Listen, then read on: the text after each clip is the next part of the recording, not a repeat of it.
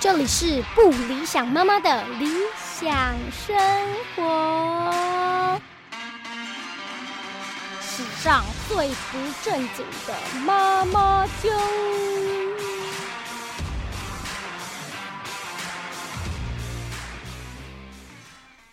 Hello，大家好，我是不理想妈妈。今天呢，终于来到了我们的第四集，谢谢你一路收听下来，也没有啦，有可能是就直接跳这一集，但是都没关系，我们就是一个工具书的概念，你需要哪一集就听哪一集吧。今天呢，想跟大家聊聊哺乳跟奶粉的这件事情，就是我的宝宝要喝母奶还是要喝奶粉？我想这个也是很多新手妈妈非常需要跟爸爸讨论或自己很关心的一个话题。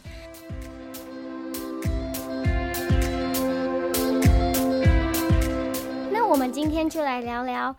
哺喂母乳跟喂奶粉之间的各自的优缺点，跟你觉得要怎么判断你适合哪种呃喂喂养小朋友我小宝宝的方式。好的，那首先呢，就来分享我自己喂奶的经验。我的两个宝宝都是全母奶宝宝，但是时间不太一样。姐姐的部分呢，全母奶到十三个月，也就是一岁一个月。弟弟的部分呢，全母奶到十个月，然后我就让他过渡到奶粉，就是呃每一天有一餐代换成奶粉。原因是因为第二胎我蛮确定，我一岁的时候希望他能够换成奶粉，就是先戒掉母奶这样，所以我在十个月的时候就让他慢慢转换成喝奶粉，所以。弟弟算是全母奶十个月啦。我第一胎喂这么久的原因呢，其实是因为我自己本身是非常严重的皮肤病患者，我是那个异位性皮肤炎混合湿疹，然后还有很严重的汗疱疹，所以我从头顶到脚底，甚至私密处啊，都是会很多有很多疹子，或者是会痒，甚至会有伤口这样子，非常非常严重的那种。有多严重呢？严重到我愿意 花十三个月很辛苦的喂母奶，只为了避免我的小孩跟我一样。多严重？就是以前大家小朋友小朋友放学回家，不是就是那外套一脱，书包一放，然后袜子一脱，就去吃点心，然后准备要写功课嘛。那我的状况就不太一样。我回家之后呢，大概要花二十分钟处理我的袜子。为什么？因为我的袜子上面全部都沾满了我的伤口的血跟组织液。那大家受伤都知道嘛，你的伤口会一直流组织液，然后那个组织液黏黏的，如果呃有东西在上面，不管是纱布还是衣服，就会很密集的粘着在那个上面。所以我回家是没有办法像大家像大家那样唰一下就把袜子脱掉。我回家呢，我妈要准备一盆温水，然后我要把脚泡进去，泡到整个袜子都湿透了，然后那个融化的那个组织液跟血液的部分，我才可以轻轻慢慢的把那个袜子脱掉，你就知道有多严重了。所以我的皮肤疾病一直 push 着我，对于我的小朋友的健康，我应该为他做些什么这样的一个概念。所以喂到一岁一岁一个月，其实也是蛮长的一个过程，包含我中间还有去大陆出差，而且就是去做演唱会。然后你知道，我们的工作不太像一般上班族，可能你时间到了，如果你刚好会议结束，或者是你可以安排你的时间的时候，你可以去小房间挤奶或什么的。我们就是演唱会又要去练练团室啊，练舞教室啊，然后演唱会通常都办在那种很脏的体育场啊。所以我那时候出差的时候也是想尽办法把母奶带回来。我大概我的宝宝四个月的时候我就开始出差，这样还一直全母奶到一岁一个月。其实我真的也是蛮佩服我自己的。关于出差怎么呃处理母奶这件事情，我觉得也可以再开一集跟大家分享。今天主要就是在聊妈妈的哺乳经，跟分享奶粉跟母奶的优缺点这样。那我这两胎就是各自喂这么长的时间，就大家所知嘛，现在国民健康署就是健保署，它就是一直 push 说，呃，希望妈妈至少哺喂纯母奶到六个月大。那其实我知道美国的他们的健保署也是做一样相同的建议，所以这几年在哺乳的这个观念的兴盛当中，其实很多妈妈都几乎都是有经过喂母乳的这个经验跟这个阶段，只是说有人断断母奶断的早，有人断母奶断的晚。那呃，母乳的好处真的也不需要我多说，因为相信网络上有非常多的资讯，以及妈妈去产检的时候，那个护理师也会分析给你听。那我想要分享一下的是喂母乳的这个身为妈妈妈女生的这个角色的心情跟经验，就是我相信很多新手妈妈跟我一样还是小姐的时候，小姐 还没有。自己的小孩的时候，真的很难想象哺喂母奶到底是一个什么样的状态，跟心理上、跟身体上的感觉会是什么奇怪的过程。因为我们从小到大，我们的胸部就是要保护它的嘛，不能随便让别人碰触它，然后我们自己也不太会呃真的去理解它这样子，所以我们对我们的胸部跟乳房就是一种觉得它就是一个很私密的部位。这世界上只有我爱的男人可以碰他的那个状态，所以真的很难想象，我们生完小孩之后会有一个像小动物一样的东西，东西像小动物一样的生物，张开它的小嘴巴吸吮我们的乳头。我觉得其实大家在准备当妈妈的过程当中，对这件事情真的是蛮难想象的，因为。他那么的敏感，乳头这么的敏感，然后你要想象他被一个小朋友那么用力的吸来喝奶，真的是觉得第一个觉得蛮害羞的，第二个是觉得那是一种什么样的感觉呢？我会不会觉得不习惯呢？还是宝宝怎么知道要怎么吃奶？我觉得还蛮有趣的。然后这个部分其实很少女生会跟别人讨论吧，我猜就是说你要跟谁讨论？第一个是我们那个年代又不实行喝母奶，我相信我们这一辈大部分都是喝奶粉长大的，所以我们的妈妈其实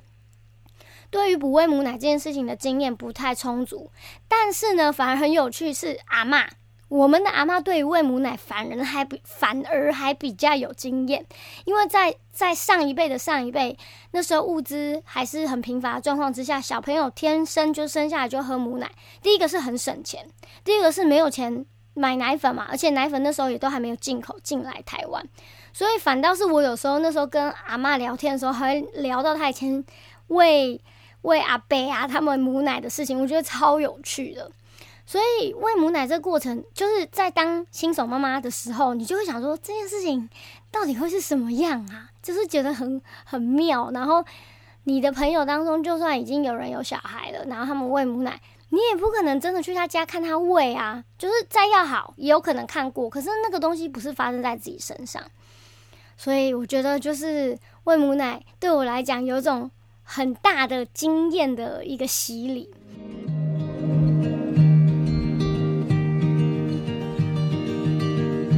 那我第一次喂母奶就是我生产完，因为我第一胎吃全餐嘛，就是自然产生不出来，然后又剖腹产，所以。剖腹产就是一直待在房间里面等那个麻药退了，我才可以起来去喂母奶。因为那个我待的妇产科是妈妈都要去一个哺乳间，然后妈妈聚集在那边，然后护士再从婴儿房把小宝宝抱出来给我们喂，练习喂奶这样子。然后我觉得那个经验真的很奇特，就是因为宝宝很小，然后因为你跟他隔了九个月终于见面了，就会觉得哇，他。好可爱哦！当然会觉得好可爱，但是那时候他们其实水肿也都还没退，就是脸很皱，很像阿公阿伯这样。然后你就觉得很妙，你把它抱到你胸前的时候，它就会嘴巴一直在那边，它就是在找东西。然后它因为我们啊生产完之后，我们的乳晕啊会变得特别颜色变得比较深，然后呃也会变得比较肿，然后。我看那个资料啦，就是说也会有一个特别的气味，让小宝宝可以吸吮的，马上找到你的乳头。因为大部分的动物，哺乳类动物生出来眼睛都是看不到的，像什么小狗、小猫也是嘛，所以他们都是靠鼻子去找到妈妈的乳头，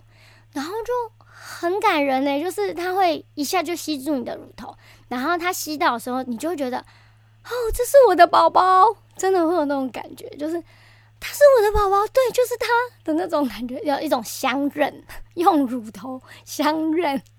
然后他就慢慢在那边就是吸他，用他的嘴巴吸，然后其实很痒啊，就是刚开始喂的时候都会觉得很想笑，因为就是因为很敏感嘛，所以他在吸吸吮的时候就觉得很痒。然后渐渐的，你就会觉得，哎，就是他，你你的乳头，你可以感觉它形状有点不一样，因为它，而且我跟你讲，你喂到最后，你会发现原来我们的乳头可以拉那么长，超像那个什么桑葚的。哎，我讲到这里会不会有妈妈不想要喂？就是呢，我们的身体呢，其实我们不是那么了解它，但是当经过了怀孕跟生产还有哺乳这整个完整的过程之后，你就会觉得。你的人生跟身体都 upgrade，你就变成一个新的人，大升级。这是我觉得喂母奶当中非常大的一个经验上面的分享了，就是小宝宝跟你身体上面的接触。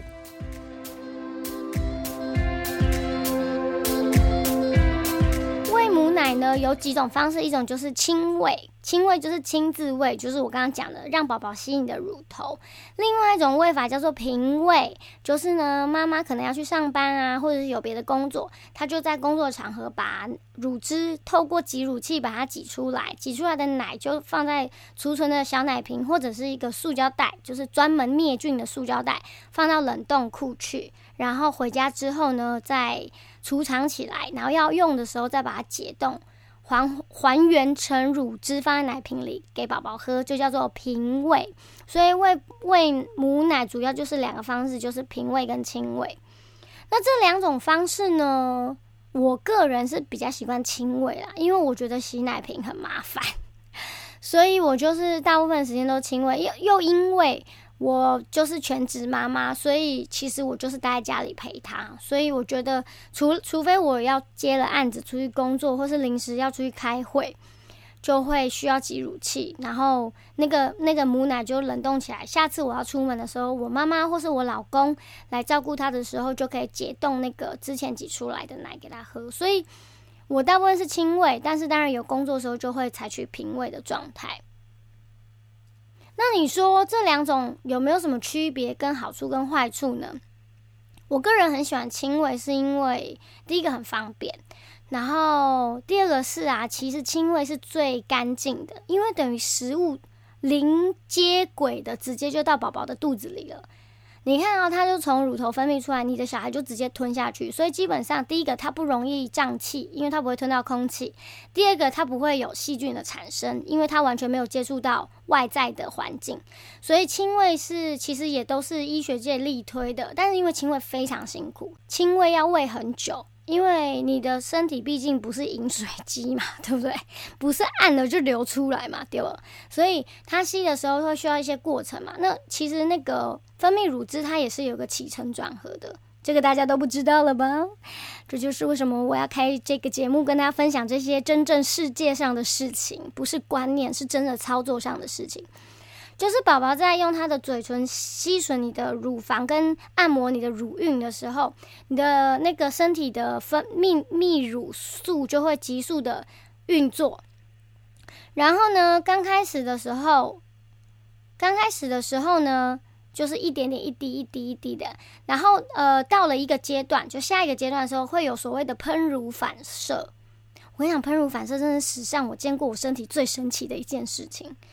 就是呢，喷乳反射就是你的乳头会突然像莲蓬头的花洒一样，那啪，大概有十几个孔，突然奶是用喷的，是真的用喷的。为什么我知道？因为我用挤乳器，我就可以看得一清二楚。而且我是喷乳反射非常明显的妈妈，所以我我就是非常明确的知道，哦，现在是喷乳反射。然后喷乳反射过了这个阶段之后，就会开始回到一样一滴一滴一滴。那听说有的妈妈很厉害，可以喷乳反射两次或三次以上，但是通常我喷乳反射就只有一次，我再怎么挤，它就没有办法再喷那么多的乳汁出来。所以呢，呃，喷乳反射在挤奶的时候，你会觉得很棒，因为它会很快的速的排出乳汁，你那个挤乳器的那个那个什么。刻度就急速上升，你就想啊，太好了。但是如果你是亲喂的时候，这个过程有时候会拖得更久，因为宝宝可能会吃吃停停，吃吃停停。所以亲喂母奶比较麻烦的是，它花的时间比较长，就是在喂母乳的这个阶段。那有多长呢？呃，我记得我第一次喂我们家宝宝的时候呢，大概左边四十分钟，右边四十分钟，左边就是左边乳房，右边就是右边乳房，各四十分钟。你觉得很久，对不对？但是我告诉你哦，几乎整个坐月子的过程，如果你都是亲喂，就是都是这个时间。所以你就是说，看到你朋友在月子中心或在家坐月子，一直可能打卡或是碎念说：“哦，我才挤完奶，喂完奶，又要吃饭，马上又要喂奶，吃饭喂奶，吃饭喂奶，不断的循环。”实际上在坐月子的话，的确是这个状态。所以呢，其实喂母奶亲喂的话，就是比较辛苦啦。说实在话是这样，而且小朋友也会特别黏你。我觉得亲喂啊，嗯，是一个很感动的过程。你会很明显感觉到另外一个人如此如此的需要你，如此如此的把你当成一个独一无二的人。因为呢，我觉得这就是两，这就是关系嘛。就其实这跟真的跟恋爱很像啊。你谈恋爱就是因为有一个人把你看成这个世界上最独一无二、最特别的那个人，他觉得你真的让他觉得很快乐，或者是他很欣赏你别人欣赏不到的地方。那我觉得，其实，在喂养小孩的过程当中，就是这个样一个过程啊。所以我相信很多爸爸妈妈都会觉得，真的蛮像在跟自己小孩谈恋爱的。我觉得我在哺喂母乳的过程当中，就是深深有这样的感觉，无限放大版。恋爱的无限放大版，因为小朋友在吸吮你的乳汁的时候，你真的会觉得，好啦，可能是脑内飞啦，你就觉得很幸福。你会知道，你眼前的这个生命，他就是把你看成这个世界上最重要的那个人。那当然是因为他没有吃你的奶，他可能会以生物本能来讲，他就会饿死嘛。但是你可以在这之外体会到更多的是，他爱你，他很依赖你，然后。他觉得你好棒哦，我觉得那感觉真的很感动，真的就是恋爱的无限放大版。这个生命跟这个生物，从你怀孕，他住在你的肚子开始，一直到离开你的身体，成为一个独立的个体，然后吸吮你的乳房，只吃从你身上分泌出来的营养的时候，你真的会觉得哇，原来这就是当妈妈的感觉。原来这就是你终于相信世界上有一种无私的爱。哎呦，我怎么有点想哭啊？对啊，所以我觉得喂母奶啊，它当然就是什么营养这些都很重要，但是对我来讲，它是一个很特别的生命体验。所以我的朋友如果怀孕，我都会跟他们分享这一切，因为我不是说什么没有喂母奶的妈妈就没有母爱啊，或者什么，不是。而是，如果你的生命当中有一个时间可以体会这独一无二的爱的话，我觉得喂母奶绝对是一个绝对超级棒的体验。当然啦，也有很多妈妈喂母奶喂的很辛苦，这个我相信，因为有没有奶真的是天生的体质。然后，其实我知道很多妈妈也会乳腺炎，因为我第一胎喂母奶其实很顺利。我生第二胎就的时候就不完全是这样，因为我第二胎一直狂乳腺炎，那时候我真的相信，为什么有妈妈真的没喂多久就想要放弃，真超痛的。对啦，喂母奶除了就是我讲的这些健康营养啊，然后比较麻烦的是时间很长啊，然后小朋友会比较黏你之外，还有乳腺炎也是一个很多妈妈后来就是决定断母奶的关键，因为也许有些人的身体他他的那个乳腺他就是天生比较不畅通，或者是他身体代谢那个油脂的能力。不是那么好，所以他就很容易乳腺炎。我第二胎就是这样，我觉得就是年纪到了，循环不良，所以那个油脂就会一直塞在我的乳腺里面。我真的没骗你，我我第二胎啊，喂了六个月之后，几乎一个月去报道一次那个通乳师，所以我绝对相信，有的妈妈真的觉得喂母奶很痛苦。那我刚刚当然讲啦，这是我分享我个人的经验喽。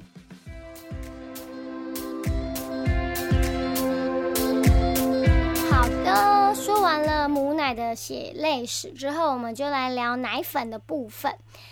因为我第一胎啊，就是全部都喂母奶嘛，所以没有什么接触奶粉。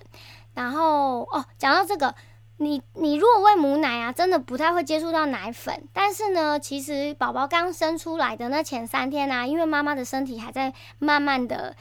呃，促进乳汁分泌当中，我刚刚讲了嘛，我们又不是饮水机，一按就会有。你的身体正在慢慢的习惯要分泌乳汁给小朋友这件事情，所以呃，大部分的妇产科或是医院都会有那个试喝罐，奶粉的试喝罐，小小的一罐，然后他就会问你说需要什么样的牌子，因为有很多牌子会，他们就是想说，呃，也是一个促销跟介绍他们的奶粉，所以他们就会放在育婴室，然后妈妈可以勾选他想要什么样的牌子。然后，如果那三天妈妈在医院里面乳汁分泌的不是那么顺利，那小朋友感觉又有一点肚子饿的话，护士就会问你说要不要补奶粉。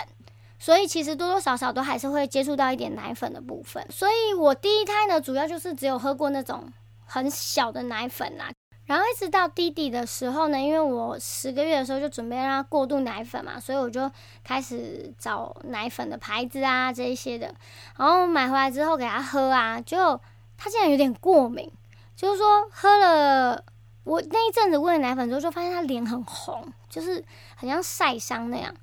然后好像也蛮不舒服，因为他会一直用手去去拨他的那个脸颊。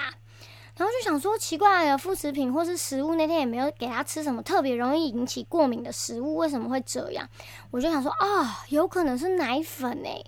所以我就开始呃做一个试验，就是一天喂一天不喂，一天喂一天不喂，果然就发现没有喂奶粉的时候，他就不会有这个症状。那我就跑去药局问那个药师，药师说哦，那你可以先试看看水解水解蛋白的奶粉看看好了。那水解蛋白的奶粉，跟大家解释一下，我们现在喝的奶粉呢，就是一般的牛奶，然后呃，厂商会在里面加很多的营养元素，还有就是维他命这一类的。然后所谓的水解蛋白呢，就是因为很多宝宝都会对某一种蛋白质过敏，可能是鸡蛋类吧，我猜就是很像鸡蛋类的，因为我我的弟弟也是会就对鸡蛋过敏，所以我是这样猜啦。水解蛋白呢，就是把其中比较容易过敏的致敏的蛋白质抽出来，然后它就剩下剩其他的养分，跟一样是会添加很多维他命跟一些增进宝宝食欲啊，会让宝宝长大的一些元素。如果容易过敏的小朋友，就会可以喝看看水解蛋白。那也的确，我们家的弟弟喝了水解蛋白之后，就没有再出现那个脸红红的症状了。所以奶粉呢，就是有分水解蛋白跟一般奶粉。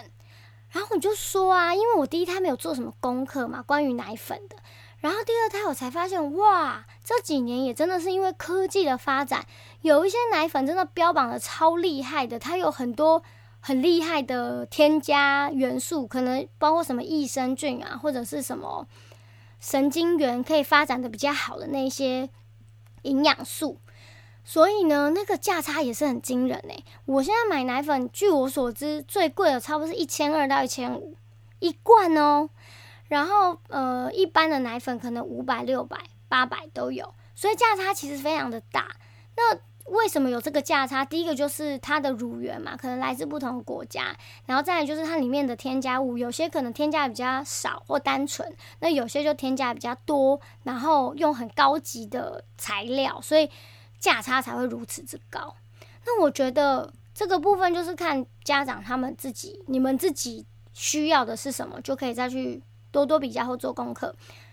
另外，我还想聊的就是，有人说奶粉喝奶粉的宝宝比较容易体重比较容易增长，这个经过我的观察，真的是的确是这样，就是喝奶粉的宝宝，他的体重都会比喝母奶的宝宝同岁数同周数的，真的都比较大只。那就是有人说啦，因为那个奶粉啊，为了要让宝宝喜欢喝，多多少少都有加一些糖在里面，所以它的含糖量会比较高，然后小朋友又比较爱喝，这就是为什么人家说宝宝喝奶粉会长得比较大。然后也有人说，其实奶粉比较营养，那就要看你觉得营养的定义是什么。因为的确，你那个奶粉罐转过来，哇，那上面简直就是。什么元素周期表上面写字我都看不懂，看得懂但不知道什么意思。所以它里面的确有很多营养的成分，但是它就是比较复杂嘛。那母奶的营养就来自，就其实它的优势就是它比较单纯，而且它里面的营养素是天然的，经过妈妈的抗体或妈妈天生的一些抵抗力，会在母奶当中给你的孩子。所以这两种的优缺跟所谓的营养不营养，我觉得这就是看个人的评断。讲讲奶粉的优缺点喽。奶粉的优点就是它真的超方便，因为我第二胎就是有在开始喝奶粉，我真的觉得奶粉真的超方便，因为它就是一罐放在那边，你随时需要都可以去把它冲泡出来，然后小朋友也不用在那边慢慢耗时间在那边吸或在那边等，所以我真的觉得喂奶粉真的超方便的，而且尤其是妈妈如果需要上班的话，我觉得奶粉真的就是一个很方便的选择。另外一个呢，呃，我觉得缺点就是呃。我跟你讲一个秘密，是我开始喂奶粉之后我才发现，而且我也没有看到别人讨论这件事情。你们知道吗？每一罐奶粉都会分附一个小汤匙嘛，然后那个汤匙就是会告诉你一勺要兑多少的水。像我们家就是喝雀巢的，然后呢，雀巢的一勺就是兑三十 CC 的水。好哦，这这个这个很有趣的状况就是，所以从今以后你泡的奶都是三十的倍数。对不对？就是你的小朋友就会喝六十九十一百二一百五一百八，然后这样一路上去嘛。但是呢，小孩又不是机器，是靠装电池的，它的格数都是固定的，对不对？那小朋友如果喝到这两这个的中间值呢？比如说我们家小朋友这个礼拜开始就喝一百，他也喝不上去了，就是再也喝不上去，就一百他就是停下，他就喝不下。可是呢，你每餐是不是都一定要泡一百二？对啊，而且奶粉都会告诉你，请不要自己重新调配奶粉的那个浓淡度，就是他说这样的营养会有问题，所以啊，你也不能乱调，你就是只能他每一餐都泡一百二，然后他喝一百，你把那二十倒掉。Excuse me，哎，你知道那一天倒二十 CC，他如果刚出出生的时候喝那个，大概一天大概喝六到八餐哎。所以你那时候一瓶奶粉大概有三分，好啦，没有那么严重，大概有五分之一的奶都是被倒掉的，是不是很浪费？我是这样觉得啦。不过呢，我觉得喂奶粉的妈妈或者是宝宝就会习惯喝那个 CC 素，因为你会试着强迫他把它喝完，这也有可能就是为什么。同年龄的小孩喝奶粉的小孩会比较大只的原因，因为妈妈或爸爸就会希望他照着三十 cc、三十 cc 一路喝上去。我是不是解开了一个惊世的谜题？有可能，我觉得有可能是这样，我自己的推测啦，福尔摩斯。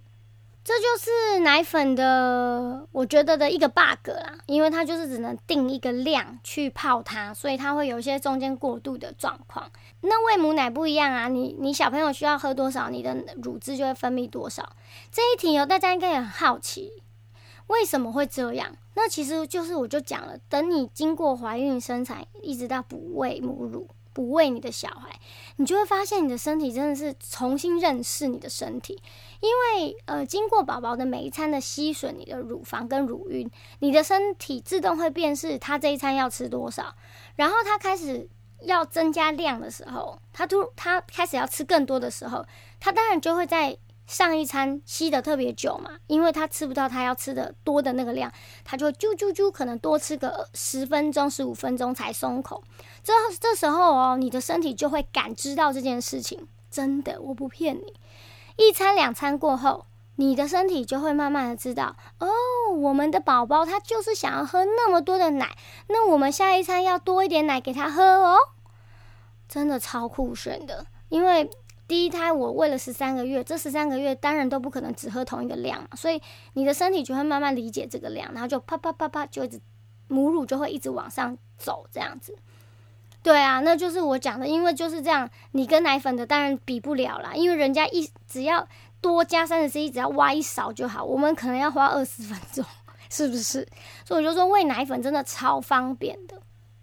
那喂奶粉的缺点就是呢？我觉得就是比较贵嘛，它就是因为它就是你用钱去换的时间，然后再来就是洗奶瓶真的是蛮每天蛮厌烦的一个动作，因为你洗完奶瓶之后，你要去消毒它，消毒它之后要隔一阵子你才会去把它拿出来，然后重新装好，然后下一次使用。所以你而且其实小朋友喝奶喝的很多，其实你一天大概就会累积六到八个奶瓶。我个人呢是觉得。在坐月子或者是小朋友四个月之前啊，家事啊能少一事是一事。所以像我这么懒的人，就会把洗奶瓶这件事情当成喂奶粉的缺点之一，因为实在太懒了，而且真的很累。其实就是小朋友还很小的时候，能少一事是一事，就是我的那个带小孩的原则。大家有没有觉得？对啊，因为我是不理想妈妈，好不好？我就不是理想的那种妈妈啊，就是很做自己的妈妈，觉得自己的步调最重要的那一种。刚刚呢，就聊到了喂母奶跟喂奶粉之间的优缺点，那其实就是呃最主要的一个差别就是经济上面的负担嘛，然后时间上面的负担嘛，就会这两件事情刚好是成不同的角度，那就是看你们怎么去评断你的生活适合哪一种。补位的方式，呃，如果你是在上班的妈妈，其实大部分就是会选择能够尽量喂母奶就喂母奶，喂到妈妈呃差不多奶退的差不多了，就会完全的转成奶粉。所以大部分的职业妈妈都是呃前六个月到公司能挤就挤，然后如果真的工作不方便，其实他们在坐月子或是三个月左右就会慢慢转过渡成吃奶粉的状态。那我觉得真的没有喂哪一种比较好。你看，我最后都一直讲这种立场的澄清，我也是太怕得罪人。我的意思是说，只有最适合的方法。你们一直听我节目下来，就会一直听到我强调这件事情。就是这是一个多元的世界，每个人都是独一无二的，每个人都有自己的想法跟自己的适合的作息。有的人就是天生睡很多，像我；有的人就是天生睡很少，像我老公。就还好，我们两个结婚之后有发现，我们两个是互补的。那你们家如果两个人都需要睡很多的话，那喂母奶可能就很辛苦啊，因为没有另外一个人可以去 cover 另外一个人，或是你们两个都睡很少，你们就会觉得 OK，那洗奶瓶这件事情不麻烦，或者是。等待喂母奶的时间也不麻烦，反正呃，你的睡眠本来就是充足的，所以我就觉得，除了每个人的个性、每个妈妈的个性之外，每个家庭的作息有绝对的关系，就是最后你到底决定要喂母母奶还是要喂奶粉。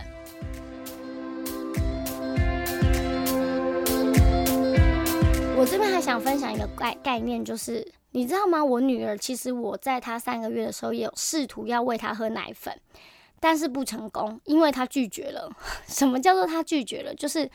他喝母奶喝习惯，他嘴很挑，他就不想要再喝不同口味的食物。因为四个月之前都是纯乳水的喂食，不管是奶粉还是喝母奶，他就是只有喝液体食物。然后他三个月的时候，我就想要试着让他喝一点奶粉，可是他拒绝了，因为他觉得那个味道他不喜欢，以及。他的个性就是他坚持不要就是不要，所以我想分享一个概念，就是我这个节目为什么会说我想要先从买东西的这个购物清单开始出发，或者是跟你们聊什么东西需要先购入，或者是先不用购入，是因为其实这就是延伸到你的教养。我们在喂母奶或者喂奶粉这个过程当中，你会发现能够做决定的不是只有你单方面，其实你的宝宝也在做决定，他可以选择他不要喝。奶粉，他也可以选择他喝了好几天的奶粉，他再也不要喝妈妈的奶奶，或者是我只要喝平胃的母奶，我不要吸妈妈的乳头了。那有一个说法，这个叫做乳头混淆，很多护士也会提醒妈妈这件事情，就是说，如果你平胃习惯了，要回来亲喂，其实是不太容易的，因为宝宝已经习惯了吸奶瓶的那个嘴巴的姿势跟吸奶瓶的力道。他就不会愿意回来喝妈妈的乳头，因为呢，吸奶瓶比较容易有乳汁，但是吸妈妈的乳头其实需要非常大的力气。你会常常发现你的小宝宝会吸到满头大汗，因为他真的要用尽全身的力。所以不是有那句话吗？使劲吃奶的力气，这是真的是就是真的很大力耶，因为他会吃到满头大汗。所以就是说，嗯。奶头混淆这件事情，妈妈自己也要格外留意。如果你其实是享受亲喂的，但你平常又要上班，你没办法餐餐亲喂。那我认识的职业妈妈，通常的做法就是一天至少留一餐是亲喂，不管是早上起来那一餐，还是睡前的那一餐，她会维持一餐是让宝宝亲自吸吮妈妈的乳头，让妈妈的身体还是觉得有动物需要它的乳汁。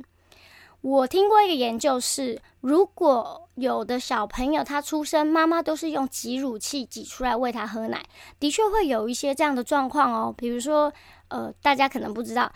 有一种状况叫做妈妈的乳头凹陷，就是你的乳头它凹在你的胸部里面，越胀奶反反而凹得越进去，因为你的胀奶的时候胸部很很硬。但是你的乳晕很软，有时候乳头可能会一直往里面陷，宝宝就会吸不到哦。所以的确有一些妈妈的状态是乳头凹陷，就会导致她喂母奶非常的没办法成功，因为小朋友没办法顺利的含住。因此呢，像乳头凹陷的妈妈，他们就只能采取挤出来喂给小朋友，就是就是母乳的。平喂的这个方式，然后可能还有一些别的状况，可能是小朋友生病不能出来医院，妈妈只能用平喂的状态。那我听过一个数据是，如果你全程都是用挤乳器，就从宝宝出生之后，他可能亲喂一两次之后，全部都用挤乳器，一路一直挤，没有经过真的小孩的嘴唇去吸吮的话，应该说小孩的牙龈啊，没有经过这个吸吮的过程的话。其实妈妈最多只能挤挤到四个月，到了第四个月的时候，妈妈的奶就会渐渐退了。因为呢，挤乳器再怎么样，它也只是仿效小朋友用牙龈吸吮的这个动作，但它并不是真的动物性的呃需求，所以你的身体就会发现哦，我就说很神奇。因此呢，职业妈妈们大部分就是会。呃，白天的时候在上班就用呃挤乳器，然后晚上回来的时候用亲喂。那当然也有妈妈不需要这么辛苦，他可能就是白天给阿妈带的时候或保姆带的时候就是喝奶粉，然后他回来如果他要奶，他就亲喂。只要你持续的喂下去，你的乳汁就会一直的分泌。而且很神奇的是，如果你一天只有喂那一餐，你的乳房也会侦测到侦测，你的乳房也会侦测到那一天只要只要到那个时候再胀奶就好。真的哦，非常的神奇，因为我有遇到各种状况，都是可以调节的，所以我就说啊，真的很酷，就是当妈妈这个过程很酷，大家一定要珍惜这些痛苦的经验，因为你会整个对人生有很大的 新的见解，尤其是对自己的身体。好的，这就是。上班族妈妈可能做的选择，那全职妈妈大部分就是亲喂啦。我认识，那也有些妈妈为了想要调节小朋友吃奶是固定的，然后以及不要过度的依赖妈妈，有的妈妈也会选择用平喂母奶的方式去调节小朋友的时间，这也是另外一种做法。所以我就说，你可以选择你们家适合的作息，你的身体都可以去调整，它都会跟着这件事情调整。所以大家就不用太担心啦，你的小朋友会帮你决定，你也可以陪他一起做这个决定，很神奇哈。他才刚出生，可是他就有自己的小小的意见了，关关于吃奶这件事情，这就也我觉得这就延伸到教，我刚刚讲了，延伸到教养，就是说我们要要去相信他做得到，或是相信他他有做决定的权利，然后你去呼应他的需求。他发现你会知，他发现你知道他的需求的时候，他会更相信你。这就是一个人跟人之间的互动，就从这么简单吸奶的这个事情，这个动作，就可以延伸出很多教养的观念跟想法。这就是为什么我喜欢想要开 podcast，因为我觉得，也许这些事情很多妈妈都做了，已经做过了，也做了，可是她可能没有意识到这件事情。那我是一个比较多愁善感的人了，所以我就会想的非常多，然后想说跟大家分享，呃，包括一些正在准备要生产的妈妈，她听到这些，也许你会换个角度去面对即将要带来的这个新生命，跟你之间的关联是什么。好的，讲远了。总之呢，希望大家都能找到自己适合的补喂方式哦。下一集呢，我们就接连着从这一集延伸，我们来聊一些哺乳的用具、工具，包括就是大家最关心的奶瓶，还有周边的产品要怎么准备。那我们就下次见喽！谢谢大家今天的收听，我是不理想妈妈，拜拜。